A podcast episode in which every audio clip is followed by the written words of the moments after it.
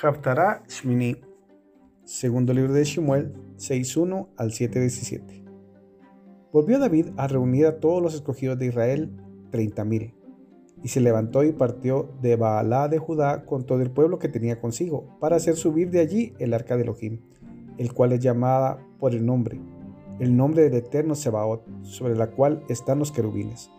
Colocaron el arca de Elohim en un carro nuevo y se la llevaron de la casa de Abinadab, que estaba en la colina, Usa y Agio, hijos de Abinadab, conducían el carro nuevo y lo sacaron con el arca de Elohim de la casa de Abinadab, que estaba en la colina, y Agio iba delante del arca. Y David y toda la casa de Israel tocaban con alegría delante del Eterno toda clase de instrumentos de madera de abeto, con arpas, salterios, panderos, flautas y címbalos. Pero cuando llegaron a la era de Nacón, Usa alargó su mano al arca de Elohim para sostenerla, porque los bueyes tropezaban. Y la ira del Eterno se encendió contra Usa. Y Elohim lo hirió allí por aquella temeridad, y allí cayó muerto junto al arca de Elohim. Y David se disgustó porque el Eterno había quebrado a Usa, por lo que llamó aquel lugar Pérez Usa hasta hoy. Pero aquel día David tuvo temor del Eterno y dijo, ¿Cómo podrá venir a mí el arca del Eterno? Y David no quiso trasladar el arca del Eterno con él a la ciudad de David, sino que David la hizo llevar a la casa de Obed Edom Geteo. Y el arca del Eterno estuvo en casa de Obed Edom Geteo tres meses, y bendijo el Eterno a Obed Edom y a toda su casa.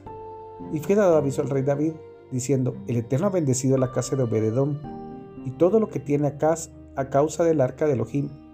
Entonces David fue e hizo subir con alegría el arca de Elohim de la casa de Obed Edom a la ciudad de David. Y fue así que cuando los portadores del arca del Eterno caminaban seis pasos, entonces él sacrificaba un buey y un carnero cebado, y David danzaba con toda su fuerza delante del Eterno, y David estaba ceñido con un efod de lino. Así David y toda la casa de Israel hicieron subir el arca del Eterno con aclamaciones y al sonido de shofar. Y cuando el arca del Eterno entró en la ciudad de David, aconteció que Mical, hija de Shaul, miró por la ventana y viendo al rey David saltando y danzando delante del Eterno, lo despreció en su corazón. Llevaron pues el arca del Eterno y la asentaron en su lugar en medio de la tienda de David. Le había levantado. Entonces David hizo elevar holocausto y su ofrenda de paz delante del Eterno.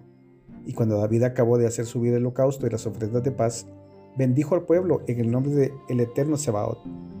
Y repartió a todo el pueblo, a toda la multitud de Israel, tanto a hombres como a mujeres, a cada uno una torta de pan, una torta de dátiles y una torta de pasas Luego todo el pueblo se marchó cada uno a su casa.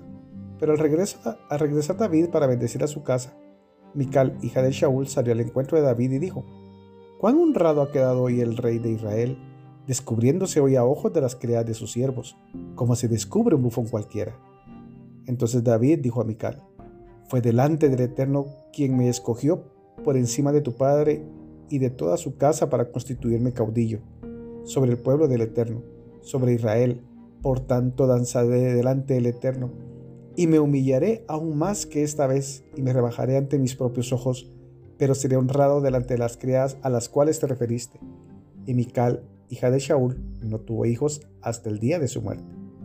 Aconteció que cuando ya el rey habitaba en su casa después que el Eterno le había dado reposo de todos sus enemigos en derredor, el rey dijo al profeta Natán, He aquí, yo habito en casa de cedro, pero el arca de Elohim está entre cortinas.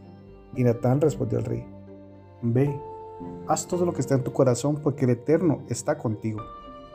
Pero aconteció que esa misma noche llegó palabra del Eterno Natán diciendo, Ve y di a mi siervo, a David, así dice el Eterno, ¿tú me edificarás casa en que yo habite? Porque no he habitado en casa alguna desde el día en que hice subir a los hijos de Israel de Egipto hasta hoy, sino que estuve en tienda y en tabernáculo. Tú quiera que he estado yendo con todos los hijos de Israel, ¿Acaso he hablado palabra con alguna de las tribus de Israel? A quien haya mandado apacentar a mi pueblo Israel para decirles, ¿por qué no me edificáis una casa de cedro? Ahora pues, así dirás a mi siervo, a David, así dice el eterno Sebaot, yo te tomé del redil, de seguir tras el rebaño para que fueras caudillo sobre mi pueblo, sobre Israel. Y he estado contigo en todo cuanto has andado, y he cortado de tu presencia a todos tus enemigos, y te haré un gran nombre como el nombre de los grandes de la tierra. Asimismo he dispuesto un lugar para mi pueblo, para Israel, y lo he plantado para que habite en él, y no sea más removido, ni los hijos de iniquidad continúen oprimiéndolo como al principio. como desde el día en que puse jueces sobre mi pueblo Israel y te daré descanso de todos tus enemigos. Además, el Eterno te hace saber que el Eterno te edificará casa. Cuando tus días sean cumplidos y duermas con tus padres, entonces levantaré a tu descendiente, después de ti, el cual saldrá de tus entrañas y afirmaré su reino. Él edificará casa a mi nombre y yo afirmaré el trono de su reino para siempre. Yo le seré por padre y él me será por hijo. Cuando haga mal, lo corregiré con vara de hombres y con azotes de hijos de hombre. Pero mi misericordia no se apartará de él como la parte de Shaul, a quien quité de delante de ti. Tu casa y tu reino permanecerán para siempre ante ti, y tu trono será estable eternamente. Conforme a todas estas palabras y según toda esta visión, así habló Natán a David.